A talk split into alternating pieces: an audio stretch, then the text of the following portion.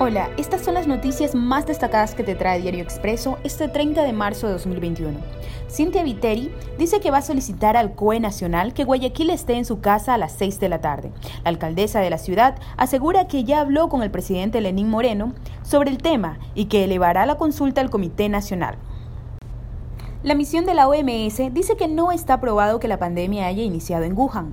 Estudios de distintos países apuntan que en el SARS-CoV-2 puede haber circulado varias semanas antes de que se detectara el primer caso en esa ciudad de China alias Reinel, el custodio del equipo del comercio en su secuestro, recibió 28 años y 8 meses de cárcel.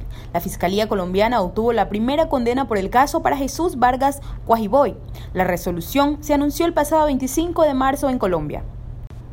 Alejandra Jaramillo regresó a En Contacto. La animadora del programa de Coavisa agradeció a Dios, a sus compañeros, al público por su apoyo durante el duelo que vive por la muerte de su novio Efraín Roales. Revisa más información en www.expreso.es.